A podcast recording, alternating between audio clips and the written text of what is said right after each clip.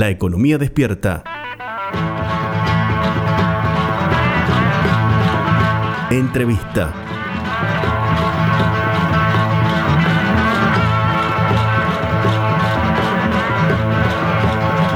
Primer eh, economista entrevistado en esta tercera temporada. Nos tomamos un tiempo para hablar con un especialista de la economía. Doctor en economía, investigador del CONICET, docente de la Universidad Nacional del Litoral y también miembro del grupo ECO de Economistas Progresistas. Eh, él es Ignacio Truco, un amigo de la casa. ¿Cómo va, Nacho? ¿Cómo andas?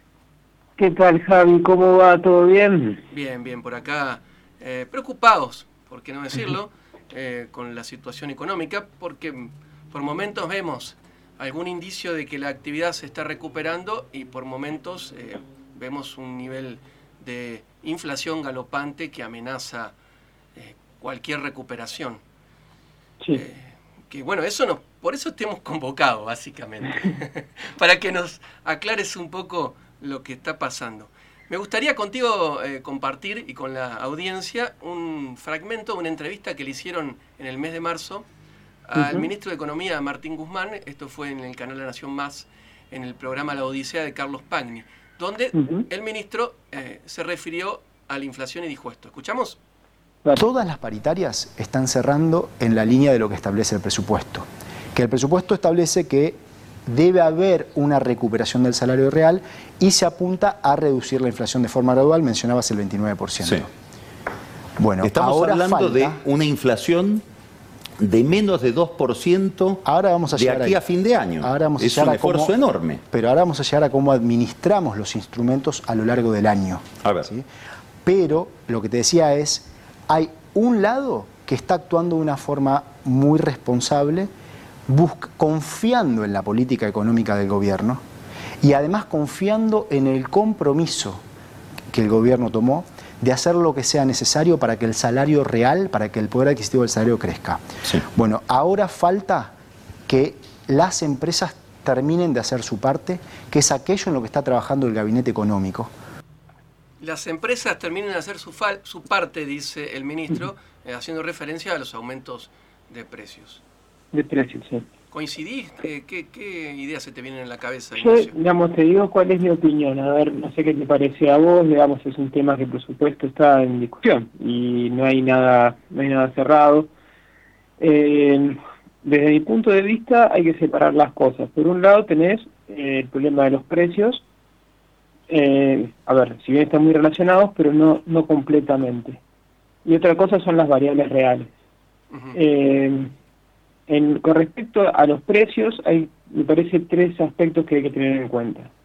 Una es la típica inflación, eh, digamos, distributiva argentina, que es distintiva de nuestro país, un país que a diferencia de otros mantiene una, una tensión, digamos, distributiva mucho más acelerada, intensa que cualquier otro país, que muchos otros países del mundo, que nos, nos da, digamos, una base de inflación de de, no sé, del 20%, ¿no? Promedio, ¿no? Anual. Eh, a eso se le agrega, digamos, la inflación cambiaria que viene dada por bruscas devaluaciones. Nosotros la vivimos en el 2018, en el 2019, que son las que en general, digamos, deprimen fuertemente el salario real, eh, eh, contraen la demanda agregada, liberan, digamos, restringen las importaciones porque cae la actividad económica y eso libera, digamos, un saldo exportable para pagar los intereses de deuda que normalmente son los que eh, provocan esas mega devaluaciones. Son en general mega devaluaciones producidas por por una eh, un exceso de endeudamiento externo. Y eh, esas son las dos causas típicas de inflación argentina, que explican, digamos, toda la inflación. Tema nosotros tuvimos en marzo una, no solo en marzo, estuvimos en octubre, en enero y en, diciembre y en enero, eh, inflaciones cercanas del 4% y ahora en, marzo del 4,8, creo. 4,8. Lo cual son todos valores altos, ¿no? Y eh, uno dice, bueno, hay aspectos, hay cómo explicar esos valores que son relativamente anormales, porque no hubo una devaluación y están bastante más arriba de lo que uno supondría la inflación distributiva típica. Y si uno ve la serie, lo que ve es que pega un salto en estos meses. ¿no? O sea que viene por un viene más o menos en un valor del 2 al 3, no recuerdo cuánto, lo tengo, lo tengo acá. Si déjame, me das dos minutos, lo, reviso y, te digo bien. Pero pega un, pega un salto, evidentemente. Eh, pasamos de, de 1,9 en julio, 2,7 en agosto y después, pum, salta a 3,8 en, en octubre cae a 3,2, después vuelta a 4, 4, 3,6, 4,8. Si bien hay una tendencia, hay, evidentemente hay un saltito en, a, comienzos a fines del año pasado, comienzo de este año. ¿Y eso por qué? Yo lo que lo que entiendo es que hay varias eh, situaciones ahí.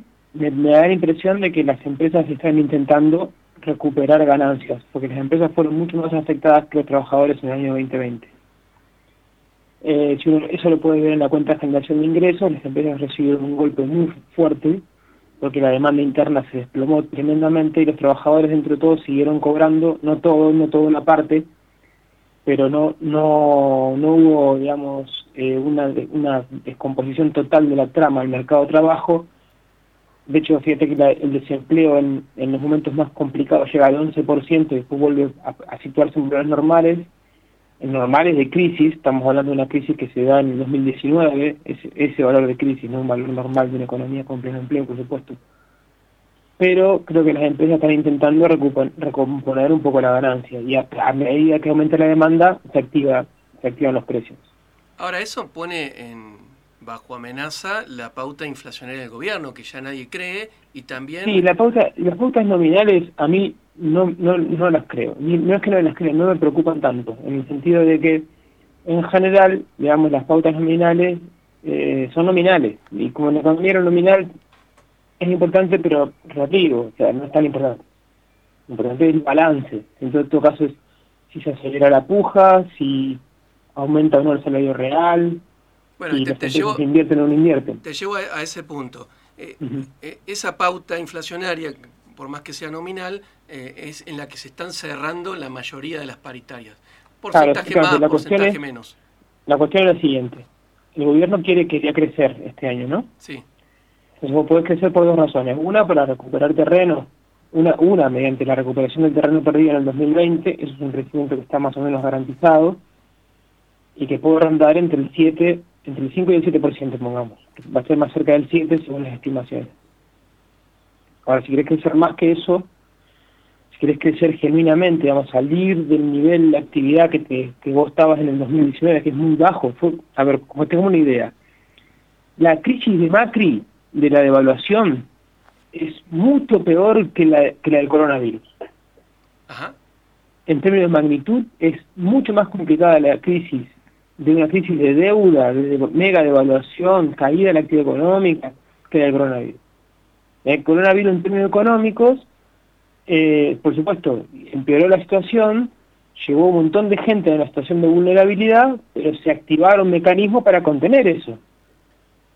Y una vez que se sale, se recuperó con relativa rapidez una situación, digamos, normal. Más aún, vamos a ver en marzo el nivel de actividad económica que va a volar. ¿Y por qué? Porque aumentaron un 30% de las importaciones en un mes, Javier. Claro, si no, es un dato absolutamente anormal. No vas a encontrar un solo dato en la serie publicada de INDEC que veas que de un mes para otro aumenta un 30%. Es un nivel de actividad económica fenomenal.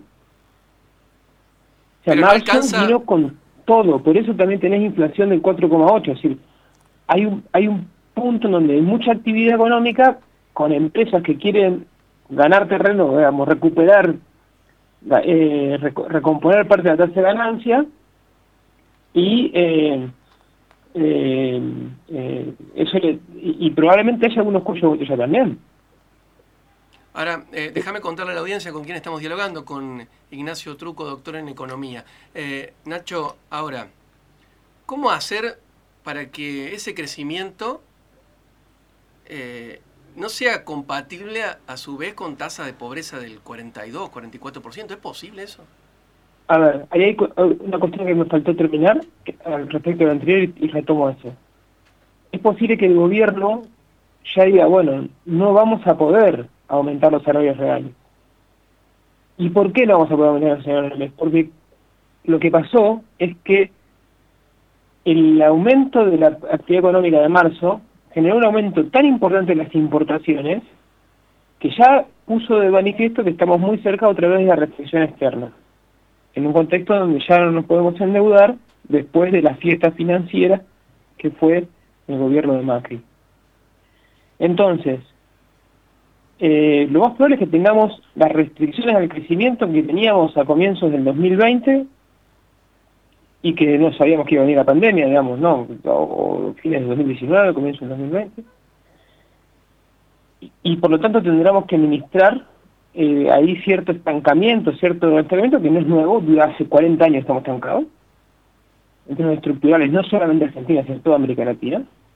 Entonces lo más probable es que no tengamos margen, o no tenga el gobierno margen para hacer todo lo posible para aumentar uno o dos puntos en términos reales el salario real. Incluso puede que hasta pierda, lo más probable es que pierda una parte, sobre todo los sindicatos menos con menos capacidad de negociación y los que están desprotegidos. Eh, entonces, el crecimiento que vamos a tener este año es un crecimiento de recuperación más que de, eh, sobrepasar los límites del 2019. Y ahí viene la cuestión. ¿Por qué Argentina es un país tan dual? Es decir, ¿por qué Argentina puede crecer, pero mantener, puede crecer, digamos, una década y no quebrar el piso en 30% de, de, trabajo improductivo, en el sector de baja productividad, precarizado, empobrecido, como lo quiera llamar? Es la característica típica de los países subdesarrollados desde que el problema del desarrollo se está investigando desde la posguerra. Entonces, Primer punto. ¿Cómo puedes, cuando vos ves el componente de las importaciones, es impresionante, por supuesto, no, vos, no importás bienes de consumo, vos lo que importás son bienes de capital, bienes intermedios y piezas. la tasa de inversión, la producción de bienes de capital en Argentina es cada vez menor. Viene siendo cada vez menor desde los 70 en adelante, desde mediados de los 70, desde el 75 desde el Rodríguez en adelante, y perdiendo terreno de alguna manera el componente nacional de la inversión de, en bienes de capital y la producción de bienes de capital. De manera tal de que ahí tenés una pauta de que Argentina es un país que no invierte, que no hace inversiones de magnitud significativas, estratégicas, salvo los sectores exportadores, que puedan poner en marcha un proceso de acumulación de capital lo suficientemente amplio como para incorporar a toda su población. Es, un país que está subinvertido, un continente que está subinvertido, que tiene un 30% de su fuerza de trabajo o más, probablemente más, que eh, no está eh, siendo aprovechada. Te estoy escuchando atentamente, Ignacio, seguramente nuestros oyentes también, y la verdad que eh, me ha dejado, no, no, no te voy a decir que me deprimiste el sábado, Porque cuando uno piensa cómo salimos de esto, ¿no? Porque ¿cómo hacemos? ¿Cómo hace cualquier presidente, no solamente Alberto Fernández, el que venga, para que no sea un país dual, como mencionás, que, tenga inversión eh, nacional, genuina, eh, y salir de este cuello de botella que un crecimiento para recuperar, como bien decís, nos pone nuevamente en la restricción externa.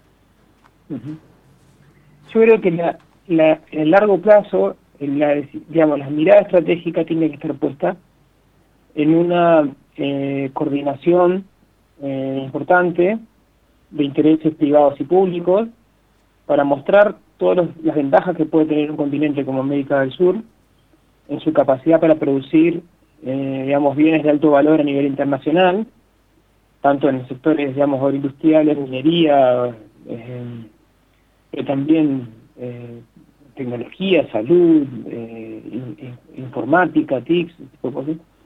Pero y, ir avanzando en proyectos más o menos estratégicos, con alta rentabilidad, con una fuerte articulación entre el Estado y la sociedad civil, que permitan volver a darle, digamos, a darle sentido a América del Sur como un espacio de inversión, eh, capaz de integrarse en el mundo de una manera un poco más un poco más beneficiosa Eh, hay que recordar que Argentina no es un país que le falte ahorros.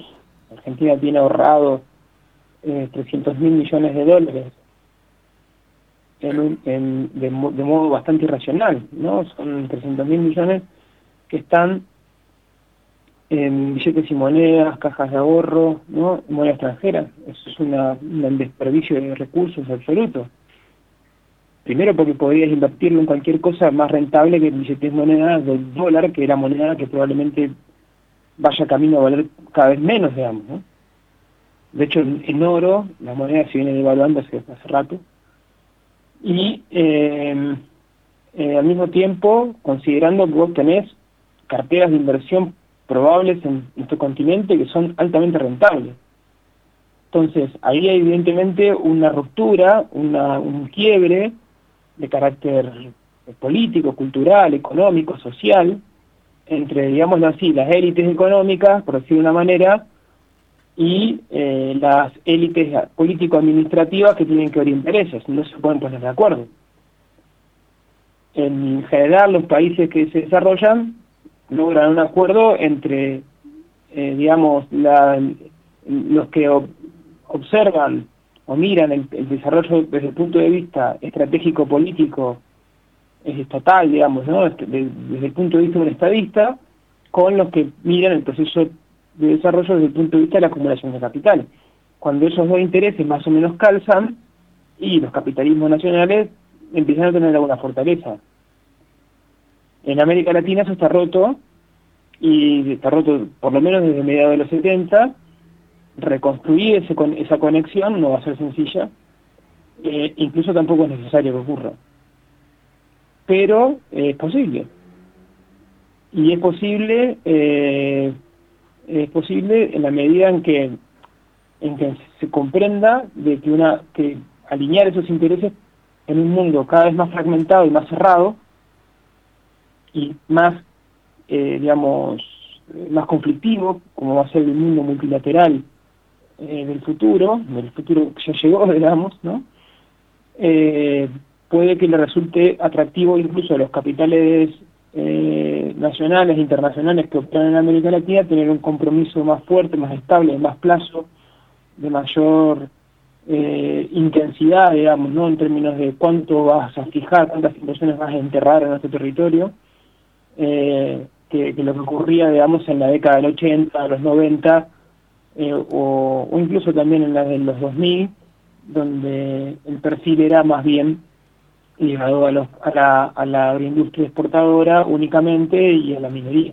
O sea, hay que un proceso de diversificación ahí es posible, agregando valor, incorporando nuevos sectores, apostando en infraestructura, eh, y eso solamente se puede pensar en el marco de una alianza estratégica más consolidada entre las élites económicas, las élites políticas, eh, por supuesto, la organización de la comunidad en sus distintos sectores, trabajo, capital, industria, agro, servicios, eh, provincias, estados nacionales, etcétera. Es una complejidad que todo país, toda nación tiene que resolver.